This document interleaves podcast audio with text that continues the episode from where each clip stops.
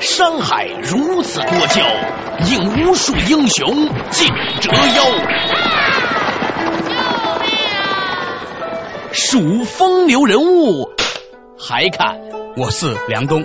大家好，我是吴伯凡。照妖镜照不出的财经真相，翻斗云到不了的财富天地，一切尽在两个男人孕育五年，梁东吴伯凡帮你坐着打通经济生活任督二脉，东吴相对论。好戏马上开场。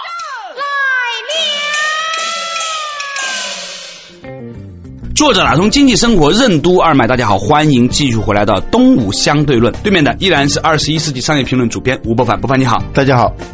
什么是长尾集合器？它为什么具有超越时空聚集能量的魔力？中国传统的中医和儒家学说又是怎样巧妙运用长尾理论，形成万世经典的呢？为什么说长尾集合器是一种草根力量？欢迎收听东吴相对论。本期话题：长尾集合器。较早之前呢，我们谈到长尾理论这个话题啊，有一点点意犹未尽。其实呢，我觉得长尾这个话题呢，在某种程度上呢，它促使了我们建立一种观念，这种观念就是天下的观念。我们呢，在现实生活中呢，做生意呢，来回来去呢，这一百个人不到，家庭朋友呢，不到二十个人，这就是你的世界了。我们没有意识到，这个世界因为互联网的时代的来临而突然被打破了。我们每一个人。都能够变成是在跟全世界的人能够发生交流，现在还是全中国的人，因为中文嘛，很快很快，我相信这种自由翻译软件就会诞生。然后呢，你的每一个信息都可以让全世界的人透过互联网和搜索引擎找到，你也可以迅速的找到世界上每一个角落里面的只要你想找的东西。这种天下的观念是一个非常可怕的观念。为什么今天这样讲？从长尾理论讲到天下的观念，有一次呢，我去参加这个周杰伦的演唱会，在广州天河体育场，整个天河体育场坐的满满满满的，那些人就跟蚂蚁一样，然后挥舞的那个荧光棒。后来我才知道，那个天河体育场那天坐呢，才坐了五万人，区区五万人就已经让你感觉到那那样的一种震撼的场面了。但是在互联网上，分分钟你的一个东西。随便就可能很普通的一篇文章，就经过了五万个人的转载和浏览，嗯，甚至五十万人都不是不可能。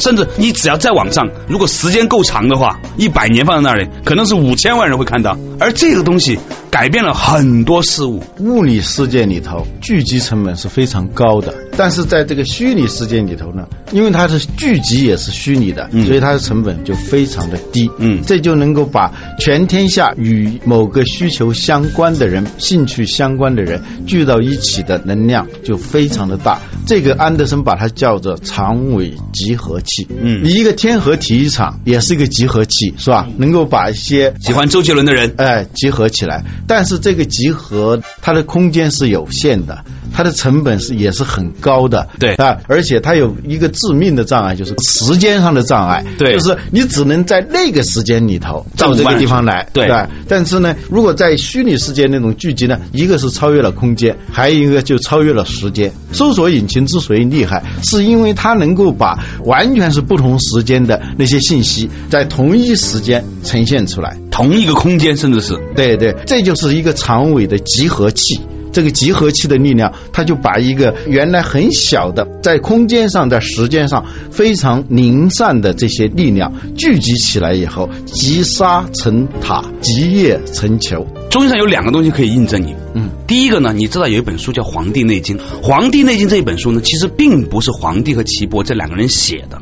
事实上来说呢，它是中国历朝历代，从上古时期一直到汉朝的历朝历代的医家，嗯，他们呢都。按照这样的一个皇帝问岐伯，岐伯回答的这样一个题材，把他们历经所认识的跟疾病有关的治疗有关的东西集合到一起，最后有一个人呢，再把这个里面的去污存精，去掉一些重复的，集合成一起，于是就形成了经典。而这本书一旦成书了之后呢，它就在这未来的就是说成书之后的这两三千年里面呢，发挥了巨大的作用，而且很少人能超越它。这是什么呢？它集合了不同时间、不同空间的医家的理解。这么说也有。点像那个维基写作了，对，只是在时间上的分布的维基写作。维基百科它一个是空间上就分布了世界各地的人都可以往上头写东西，对。再一个呢，就是说时间上这个词条也许在两年前建立的，今天我看到了，我也往上头加东西。有趣的是，中国古代的很多伟大的经典都是这样集成的。例如说《礼记》哈，它也是呢，根据历朝历代关于礼。这些不同的规章典籍、制度、文化的集合之后呢，最后才集合而成，然后呢再去无存精的。嗯，所以呢，我们发现呢，在中国历代那些经典的、被后世认为很有价值、几乎无法超越的东西，嗯，都是历经了这样的多时空的聚合的。这是一个长尾集合器。对，但是呢，因为以前呢没有互联网，所以呢，这样的一个集合呢，动辄要用几百年的时间来完成。嗯，但是现在呢，它可能就是几年的时。间就能把这个东西聚合到一起。比如说，你去加入到一个吧，比如说你到这个东吴相对论吧，短短的时间里面有我们的一些内容，我们自己讲的内容放在上面的，也有一些观众的反馈，有批评，有建言的，等等等等，集中在一起之后呢，你会发现一个很有趣的现象：每一条单独的知识，不仅仅是单独的知识，嗯。汇聚到之后呢，它形成了一个共同的一种信息，这种跟贴式的写作，《黄帝内经》也是跟贴式的写作。对，这种在犹太教里头，它叫塔木德，就是说一条法律下面的那个对这条法律的注解，包括判例，也同样的汇入到这个这个法律里头去。后代的人也是采取这种跟贴的这样一种方式。对，所以跟贴也是一个长尾集合器，把一些零散的一些意见自生自灭的，在传统的。那个交易成本、搜索成本非常高昂的情况下，完全不可能的那些意见、那些信息、那些价值能够聚集起来，并且放大哈。嗯。你想了解东吴相对论的最新动态吗？你想和主持人梁东、吴伯凡进行交流吗？或者你对我们的节目有什么好的建议？都请登录东吴相对论的官方博客 blog.sina.com.cn/slash 东吴 talk show。如果你错过了播出时间，还可以登录二十一世纪经济报道网站 www.dot.twenty-one.cbh.dot.com 进行在线收听。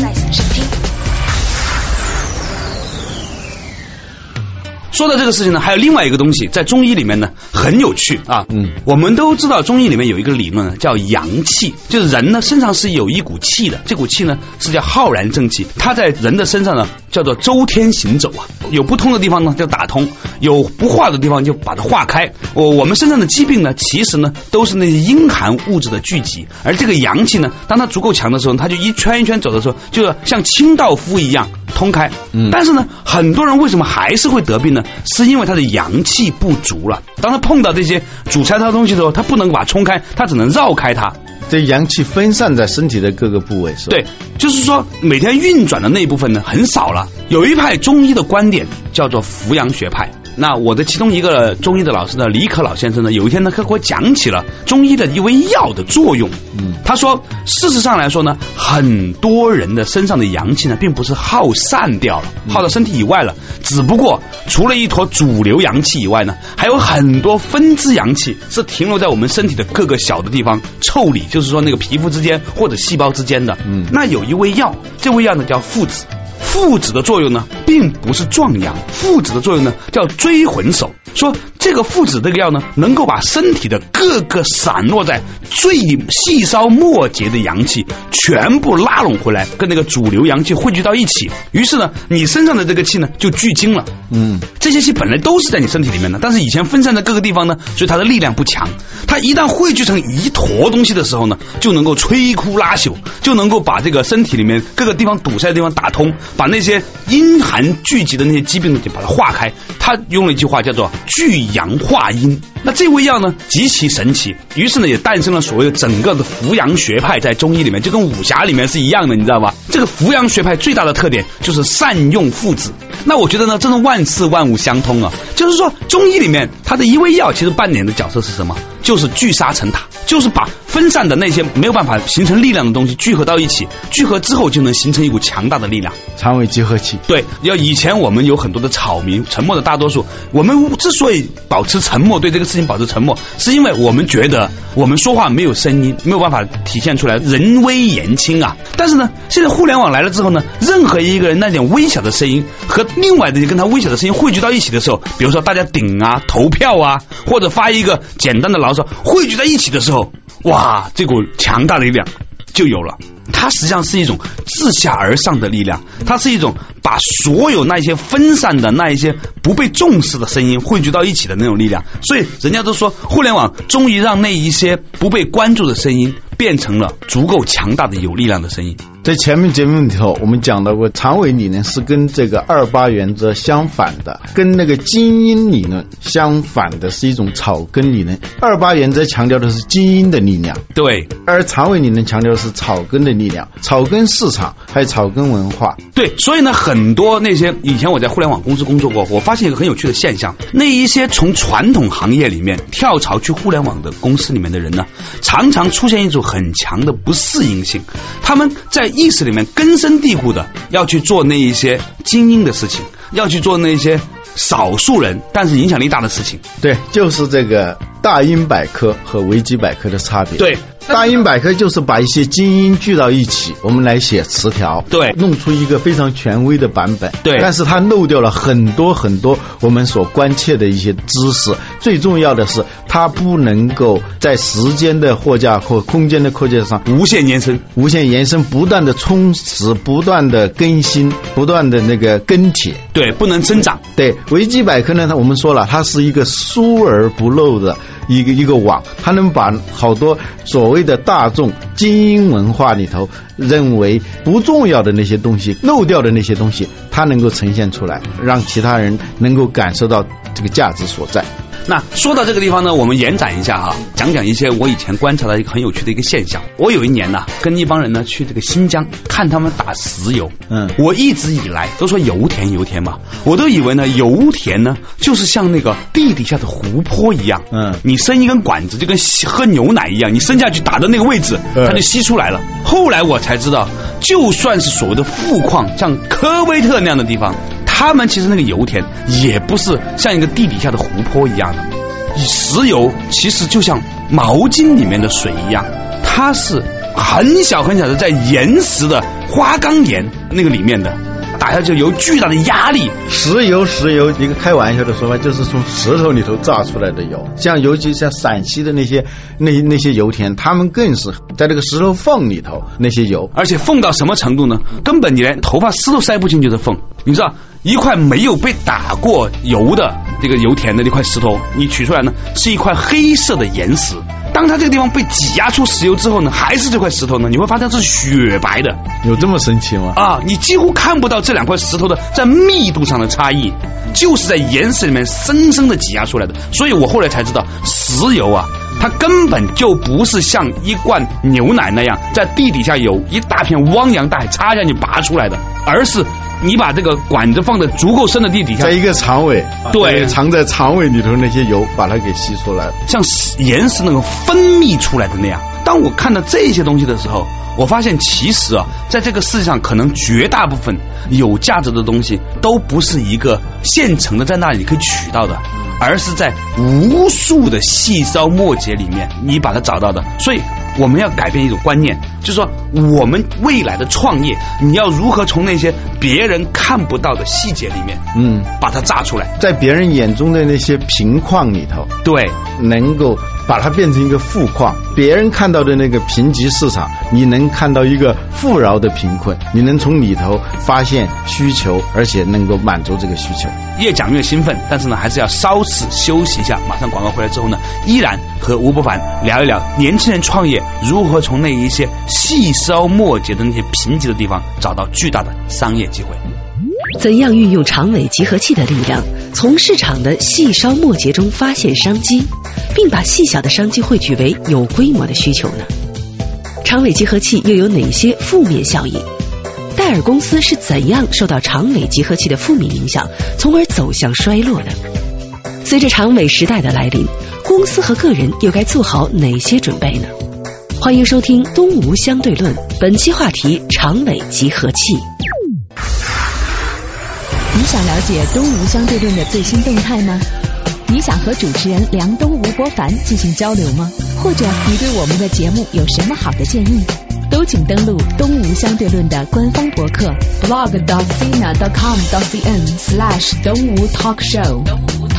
如果你错过了播出时间，还可以登录二十一世纪经济报道网站 www.dot twenty one cbh.dot com 进行在线收听。广告回来之后呢，继续是东吴相对论，仍然是和二十一世纪商业评论主编吴伯凡和大家一起分享观点。伯凡你好，嗯，大家好。哎，刚才呢我们讲到一个话题啊，就是说呢，在任何一个细枝末节里面，只要你肯挤，总还是有一些资源的。但是呢，把足够多的细枝末节的东西汇聚到一起，那就是一门大大的生意了。你怎么能把那些非常零碎的那些需求变成一个市场？这就是所谓的长尾集合器。你有没有这种？集合能力，这是从正面的意义上讲；从它的积极的意义上讲，反过来看，如果是负面的东西，对于企业来说，不是机会，而是挑战的东西，它也分散在细枝末节的地方，自生自灭的某种对你不利的因素，它也可能通过互联网这个长尾集合器。对你形成很大的威胁。对，比如说，我跟大家举个例子哈，以前呢，你做一个公众人物，嗯，表扬你的人也有，批评你的人也有。假设有百分之九十九的人，嗯，喜欢你，那么你的旁边你认识两百个人，只有两个人不喜欢你，你觉得还可以接受啊？但是当有了互联网以后，网民呢，分分钟是两个亿。按照百分之一不喜欢你的话，那就是一百万的人不喜欢你，嗯，或者两百万的人，如果是两亿互联网民的话，理论上不喜欢你的，嗯，尽管还有一亿九千多万人是喜欢你的，但是不喜欢你的这两百万人，他的力量就非常强大了。对，所以为什么在互联网兴盛的时期，有那么多的韩国明星要自杀？前段时间出好几次因为互联网的暴力而导致的原因嘛，就在于说那百分之一甚至百分之二的人不喜欢你的。就形成了一个可以杀人的力量。安德森的新版的这个书里头，他举了一个例子，讲的是戴尔是怎么衰落的。戴尔电脑公司如日中天的时候，是吧？言必称戴尔，但是呢，这几年它不行了。很多人呢也分析说，它这是由于它的战略的问题啊，由于它扩张太快呀等等。但是呢，一个公司它战略出了问题，如果给它一定的缓冲的时间的话，它可能会。比较好的调整这个战略啊，在那个危机完全爆发之前又翻过来了，也有这种可能。但是呢，新版的长尾你能讲到这个故事呢，它让我们看到了这个故事的另一面。说起来可能有点夸张，戴尔的衰落可能与。叫贾维斯的一个人有关，这个人呢，他是美国的一个博客，有一些粉丝。这个人有两个特点，第一个呢，就是他的用词啊，非常的有煽动性啊。第二呢，他写的特别快，据说呢，他是写的比别人说的还快，就这么一个人啊啊。他有一天他买了一一台戴尔的电脑。买了以后呢，一个星期就坏了，就打电话啊，长长的等待，然后一些托词，这是很多人都能遇到的这种情形。但是呢，他就不一样了，他就能够把他的这种经验就写成一篇博客。过去是一个人不满意。自生自灭，无处去张扬。但是呢，他在这个互联网上，刚开始有时候少数几个人。但是你想想，一个博客，当你的跟帖超过十个的时候，像一个加速度的，一眼就能看到这个帖子，是吧？对，它有聚合效应啊。对，很多的人都会来关注。哎呦，怎么这么多跟帖？然后也往上头加，一下子出现了两千五百条评论，这就成了一个很高的一个楼了，聚集了很多过去分散在各处的戴尔戴尔不满的人。对啊，两。千五百个跟帖，可能有两万五千个、二十五万个人都聚集到这里头。这个帖后来呢，三周之内就有超过一千个以上的链接，而且呢，里头呢有一句话，有有一个词呢。由于他用的特别的尖刻，传播的非常广，它叫 Dare Hill，就是戴尔，他把前面的那个 D 换成了 H，叫 hell，英文当中是地狱的意思，叫戴尔地狱。它的意思是就是说，你买了戴尔的电脑，就如同进了地狱一样。这个词呢，老实说也不一定准确，但是它非常易于传播。嗯啊，后来呢，这个词呢成为网络上的搜索的一个关键词，效果就非常的大。过去呢是传统媒体是作为主流的，当这个在网络成为一个事件以后，传统媒体呢反而是跟着网络媒体来起哄了，常常都是这样啊。对，由于戴尔地狱这个词的传播呢，从《纽约时报》到美国全国广播公司有，还有 CNN、MSNBC 等等都来采访他，这一下子就大了，放大了。所以呢，戴尔突然一一下发现，好像有一大群愤怒的人围在他公司门口了，就这样一个局面，再来处理的时候就晚了。所以这就戴尔电脑质量低呀，服务态度差呀，等等这些东西就被极大的就放大了。这就是一个长尾集合器的一个另外一面的一个例子。你想了解东吴相对论的最新动态吗？你想和主持人梁东、吴伯凡进行交流吗？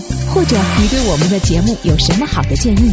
都请登录东吴相对论的官方博客 blog.sina.com.cn/slash 东吴 talk show。东吴 talk show。如果你错过了播出时间，还可以登录二十一世纪经济报道网站 www.dot.twenty-one.cbh.dot.com 进行在线收听。在线收听。就是星星之火可以燎原，在以前的时候呢，由于呢这个星星之火呢跟别的地方呢还隔得比较远，很多星星之火自然就自生自灭了。但是互联网呢，让草和草啊之间呢连得非常近，所以呢一点点火星就有可能。变成是一个巨大的火灾。你刚才说到的，有一些个人会突然一下子变得非常的有影响力，甚至建立他自己的粉丝群，所谓的意见领袖性，是吧？表面上看呢，他会成成就的很快，但是呢，我认为呢，按照这样的一个媒介特性或者互联网特性来说呢，这些人也会陨落的很快。嗯，过去那个市场呢是一个非常陡峭的曲线，会逐渐变得平缓。因为那个大热门的势力会逐渐的减小，冷门的它的势力会逐渐的变强，所以这个曲线变得平缓了。弗里德曼说世界是平的，我不是这么认为，我认为世界是此起彼伏的，就是说你起来的也很快，消退的也很快。对，因为马上就会有另外一个冷门市场，另外一个长尾你会爆发出来。这就像我想起了那句话，叫“江山代有才人出，城头变幻大王旗”。嗯，各领风骚三五天啊，各领风骚三五天是吧？所以呢，在互联网上迅速飙红的人。也会迅速消失啊！每一个人都有可能成为那么一分钟的全世界的焦点。大热门的产品之所以大热，并不是因为追捧它的人真的是出奇的多，而是因为这种大众市场的过于机智。使得人们的选择出奇的少，是因为呢，人们不得不接受大众市场这种隐性而巨大的这种强制力量。比如说啊，你在一万台电视机面前，可能有二百个甚至八千个人都在看同一个节目。但是呢，你在一万台电脑面前，很可能这一万个人看的是一万个网站，即使在同一个网站上，他看到是不同的频道，他就把它变得非常细分了。所以呢，安德森引用了一个名叫威廉斯的社会学家的一在上个世纪五十年代说过的一句话，说并不存在着什么大众，只有把人们变成大众的方法。他说这句话说的有多么正确，恐怕他连自己都想象不到。这话讲的太精妙了。所以呢，安德森呢，他把他的理论呢概括成一句话：是我们的文化和经济重心正在加速转移，从需求曲线的少数的大热门主流产品市场，转向需求曲线尾部的大量的利基产品和市场。这里头他讲了一个，就传统的我们做营销、做品牌的那种方式。随着长尾时代的来临，大众市场逐渐的被长尾市场所替代。这个气候发生了变迁的时候，你传统做营销、做品牌那种方式就不太管用了。他这里头提到了一个预测，是麦肯锡的预测，说到二零一零年，只有三分之一的。电视广告能够达到一九九零年那那个时候的效果，原因呢，除了广告成本的上升、收视率的下降、电视观众的流失，还有就是观众跳过电视广告的那种技术手手段的那个出现，使得那个电视的这种效果只有三分之一才能达到当初的这种效果，可能随着时间的推延的话，可能会越来越低。所以呢，他就认为呢，电视就是说这种。货架就是这种强制性的、隐性强制的这种时间货架的这种陈列方式的这种传播形式，死刑已经判定，只是缓刑期多长还不确定。大众市场正在被长尾市场、部落市场所蚕食，以大众传播工具为手段的大众营销正在被长尾化、碎片化营销所替代。所以呢，他说，随着用户驱动的网络的崛起，情况发生了逆转，值得信赖的个人多了，值得信赖的机构少了。最有效的广告来自于同龄人和同类人的口碑，没有什么比口碑更有效。网络就是世界上前所未有的口碑放大器，不管是好的口碑还是坏的口碑。安德森的这个新版的长尾理论，让我们更加明确了一个什么观念呢？就长尾市场，它不是一种与互联网相关的一个时髦话题。而是所有的企业都不能省略的一个议事日程，因为长尾市场不是一个特例，而是一种在整体上发生的气候变迁。你要在这种气候变迁里头活下来，你必须要适应这种变迁的气候。今天老吴，我们聊到了关于长尾市场的种种种种啊，我们也发现，我们也相信。常委不仅仅是对于那一些在互联网时代做生意的人，或者说在网站上的网络公司需要讨论的话题，它是所有人都必须面临的一个问题。人类前所未有的进入了一个世纪，我们必须要建立一种所谓的天下的观念。有可能全世界的人在某一刹那间被一个小小的人物和一个小小的事件所影响，在这样的一种变化之下，突然而来的巨大的生产力和突然而来的巨大的破坏力都同时并存着，是不是？我们每一个人都想好了该如何在这样的一种变化过程当中保持自己的平衡和优雅呢？也许回到自己的内心，重新发现做一个善良而低调的人是多么聪明的一件事情，而不仅仅是一件多么高贵的事。好了，感谢大家收听今天的东吴相对论，我是梁东，感谢吴伯凡，谢谢大家。